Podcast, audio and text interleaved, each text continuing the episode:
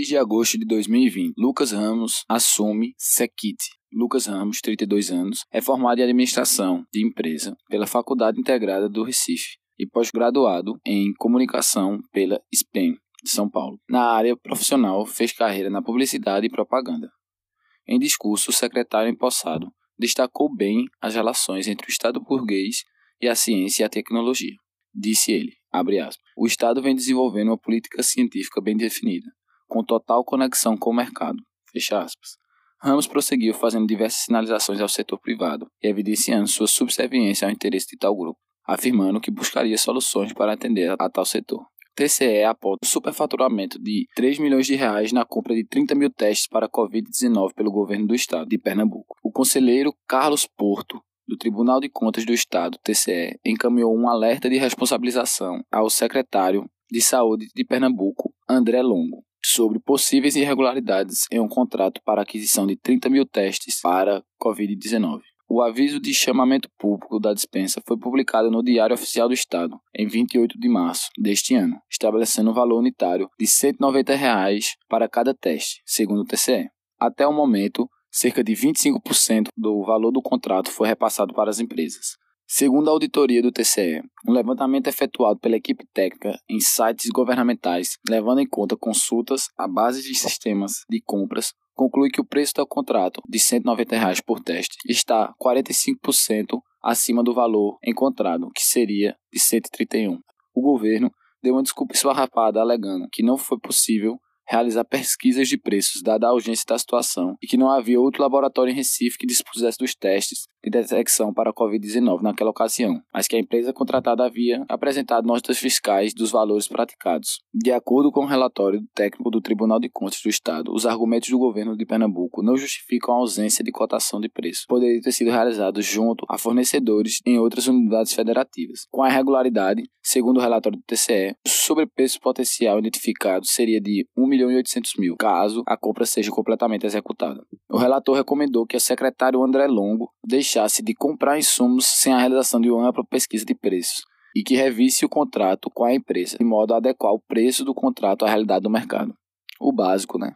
CPI para investigar Madalena será aberta nesta sexta-feira. A presidenta da Câmara, Célia Galindo, PSB, anunciou que instalará na sexta-feira, dia 7 do 8, Comissão Parlamentar de Inquérito, CPI, destinada à investigação de desvios de recursos no programa social na gestão da prefeita Madalena Brito, PSB. Passei os últimos dias, segundo a denúncia, desde 2016 um esquema de desvio de recursos vinha sendo praticado no âmbito da Secretaria de Ação Social, envolvendo recursos do benefício de prestação continuada. Algumas pessoas foram utilizadas como laranjas para receber recursos através de empenhos. Em um caso citado no pedido de CPI, um senhor agricultor recebeu em sua conta bancária transferências que somam quase 20 mil reais, além de ter recebido pagamento por ministrar cursos para a secretaria quando mal sabe escrever. Fernando Rodolfo ingressa com ação na justiça para pedir a retomada da gestão da BR 232 pelo governo federal. O movimento Retoma 232, iniciativa que pede a retomada da gestão da BR-232 pelo governo federal no trecho entre Recife e São Caetano, ingressou com ação para pedir o fim do convênio assinado em 2002 e que passou a responsabilidade da manutenção da estrada para o governo do estado de Pernambuco. Segundo o deputado federal Fernando Rodolfo, autor da ação, a rodovia está abandonada pelo governo. Por isso, não pode esperar até 2027, quando encerra a vigência do convênio. Danilo Cabral propõe criação de cotas regionais para universidades. As universidades e instituições federais de ensino técnico poderão ser obrigadas a destinar no mínimo 30% de suas vagas para estudantes que cursam ensino médio em escolas da região geográfica imediata em que será ofertado o curso. Este é o objetivo do projeto de lei apresentado pelo deputado federal Danilo Cabral, PSB, na Câmara Federal.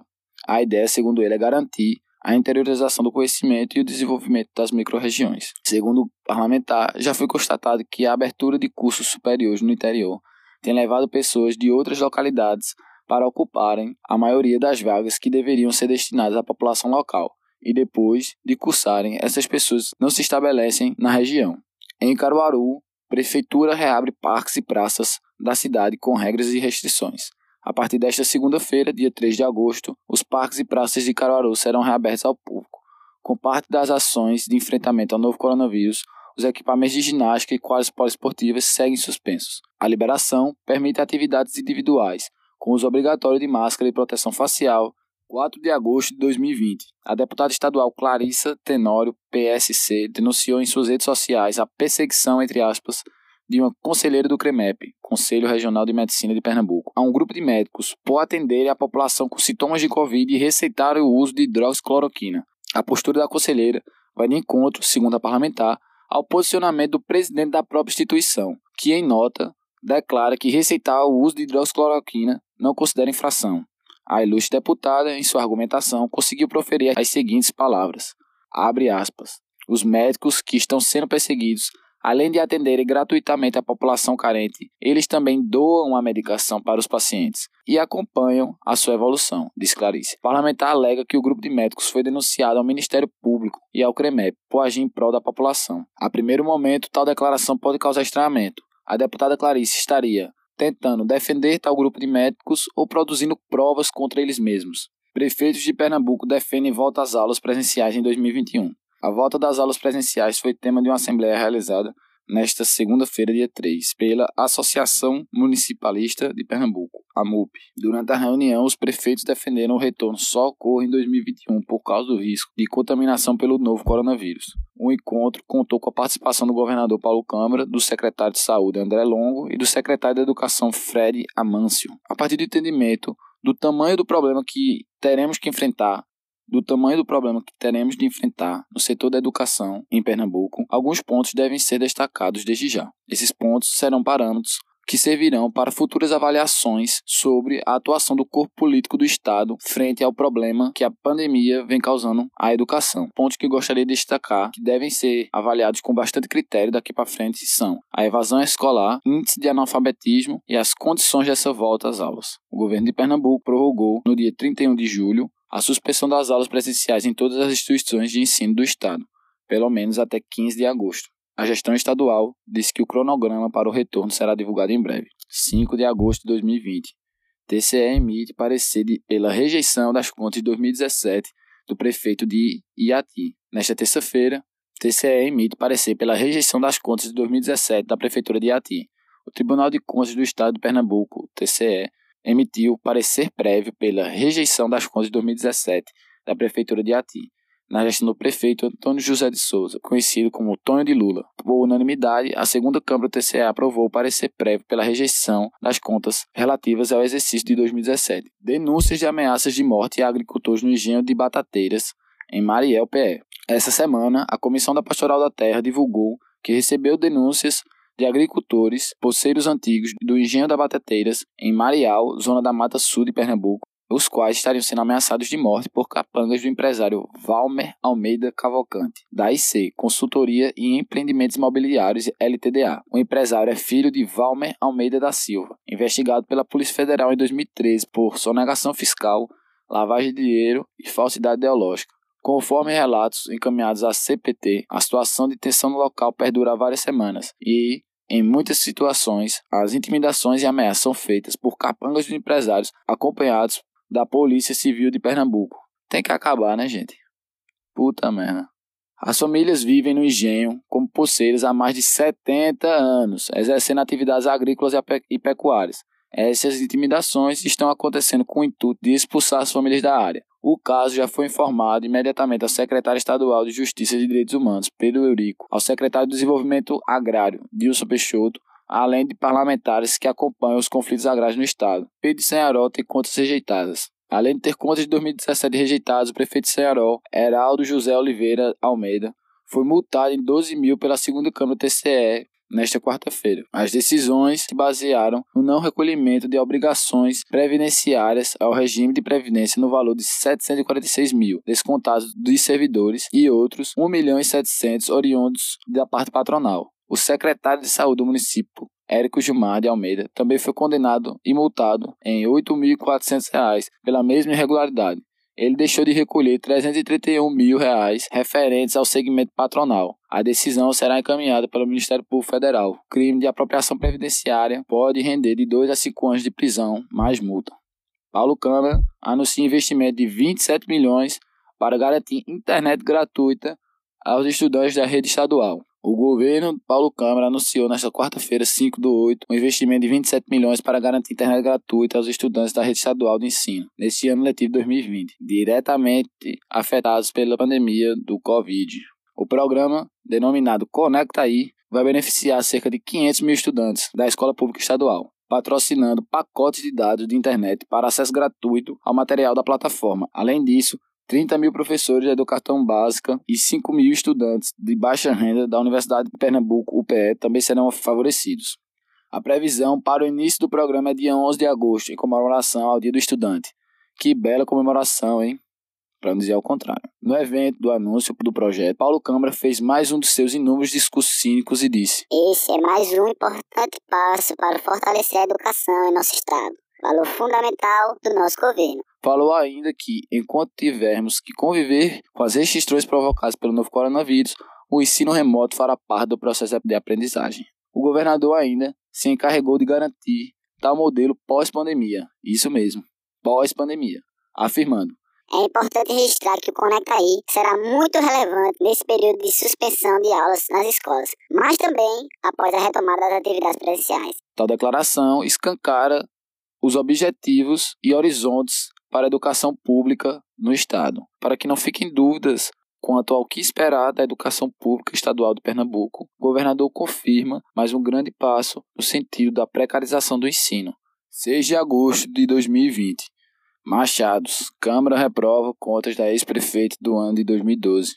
Na noite da última terça-feira, foi bem agitada na Câmara Municipal de Machados, no Agreste, Pernambuco. O ponto eram as contas do exercício de 2012 do então prefeito do município Manuel da Silva Filho, PL. O resultado da votação apontou a rejeição, segundo o presidente da Câmara, entre as consequências da reprovação das contas do ex-prefeito Círio Plácio, pode acontecer a inelegibilidade, pode acontecer a inelegibilidade, que nome difícil, ou seja, a impossibilidade do ex-prefeito concorrer às eleições a cargo político por não atender às exigências legais. Em resposta ao resto do Plácio se defendeu em rede social. A rejeição não me enquadra na lei de ficha limpa, pois não houve nenhuma irregularidade grave. Tenho total convicção de que meu registro de candidatura será deferido pela Justiça Eleitoral. Vertentes. Após acusações do ex-diretor do hospital, o prefeito dispara. Isso pode acabar num acidente em praça pública. Fecho aspas. Na última terça-feira, o ex-diretor do hospital, Bruno Ruchanki Sky, sei lá que nome difícil também, foi convidado da live do pré-candidato a prefeito da oposição, Igor Miranda, PSB. Na ocasião, Bruno aproveitou para esclarecer mais detalhes sobre os supostos atos de corrupção praticados pelo prefeito Romero Leal, PSDB, e seu vice, Dr. Helder, PSDB, que foram deflagrados no início do ano pelo próprio Bruno pela ex-diretora doutora Niedia Santana. Por sua vez, o prefeito Romero Leal e pré-candidato à reeleição, aproveitou em sua live realizada dia, na quarta-feira, dia 5 do 8, para rebater as acusações proferidas pelo ex-diretor do hospital. 7 de agosto. O governo amplia até 22 horas o funcionamento de bares, restaurantes e shoppings do Grande Recife. O governo do estado afirma ter capacidade para avançar ainda mais no plano de convivência com o novo coronavírus. Igrejas e templos também podem aumentar a capacidade de seu funcionamento. Aquelas que possuem espaços para até 999 fiéis poderão receber 30% de sua capacidade total. Já as instituições com área para mais de mil fiéis poderão funcionar com 20%. Os serviços de alimentação e os shopping centers poderão estender seu funcionamento até as 22 horas. Já os municípios de Garanhuns, Caruaru e seus entornos, no agreste de Pernambuco, serão liberados as atividades das feiras nos polos de confecções, obedecendo novos protocolos de pseudo-segurança. No município de Toritama, a feira volta a funcionar no domingo, dia 9. Será liberado o funcionamento de escritórios com 50% da carga e de concessionárias de veículos com 100% da carga dos funcionários.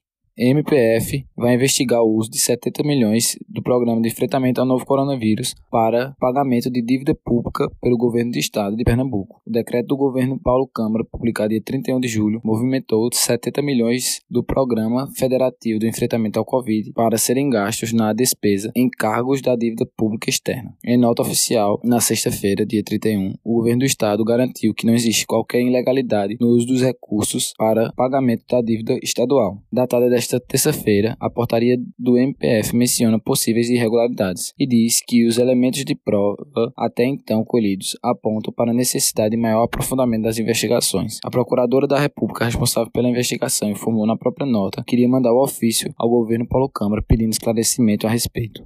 Pernambuco vai liberar competições esportivas individuais a partir de segunda-feira. O governo do estado, por meio do Secretaria de Educação e Esportes, divulgou nesta quinta-feira, 6 do 8, as datas para a retomada gradual das aulas presenciais de cursos livres, cursos de línguas, cursos técnicos, qualificação profissional e outros, e da liberação de competições esportivas individuais, desde que sem público. Os cursos técnicos de nível médio, que compõem a educação básica, não estão contemplados nessa fase de reabertura. A retomada das competições esportivas individuais acontece a partir de segunda-feira, a vaquejada, embora seja uma atividade cultural, no plano de convivência está equiparada aos esportes individuais e poderá também ser praticada a partir desta data. No entanto, a entrada do público permanece suspensa por tempo indeterminado. As aulas da educação básica e do ensino superior seguem suspensas. A Comissão de Direitos Humanos da Assembleia Legislativa de Pernambuco realizou na manhã de hoje 7 do 8, uma visita à comunidade do Engenho Fervedouro, em Jaqueira, zona da Mata Sul de Pernambuco. O prefeito do município, Marivaldo Silva, também esteve presente na ocasião. A visita foi fruto de uma série de denúncias feitas a parlamentares, órgãos públicos e autoridades sobre o agravamento da violência no local. Formada por 72 famílias que vivem na área há gerações, a comunidade vem enfrentando ameaças de expulsões e um conjunto de graves violações de direitos promovidas pela empresa agropecuária Mata Sul SA, arrendatária das terras em disputa. A área pertence à usina Frecaneca, a qual possui uma dívida multimilionária com o Estado. No mês de julho, a situação chegou a um patamar insustentável, com a tentativa de assassinato de um dos agricultores do engenho e com a notícia de que há uma lista de agricultores e agricultoras marcados para morrer na região.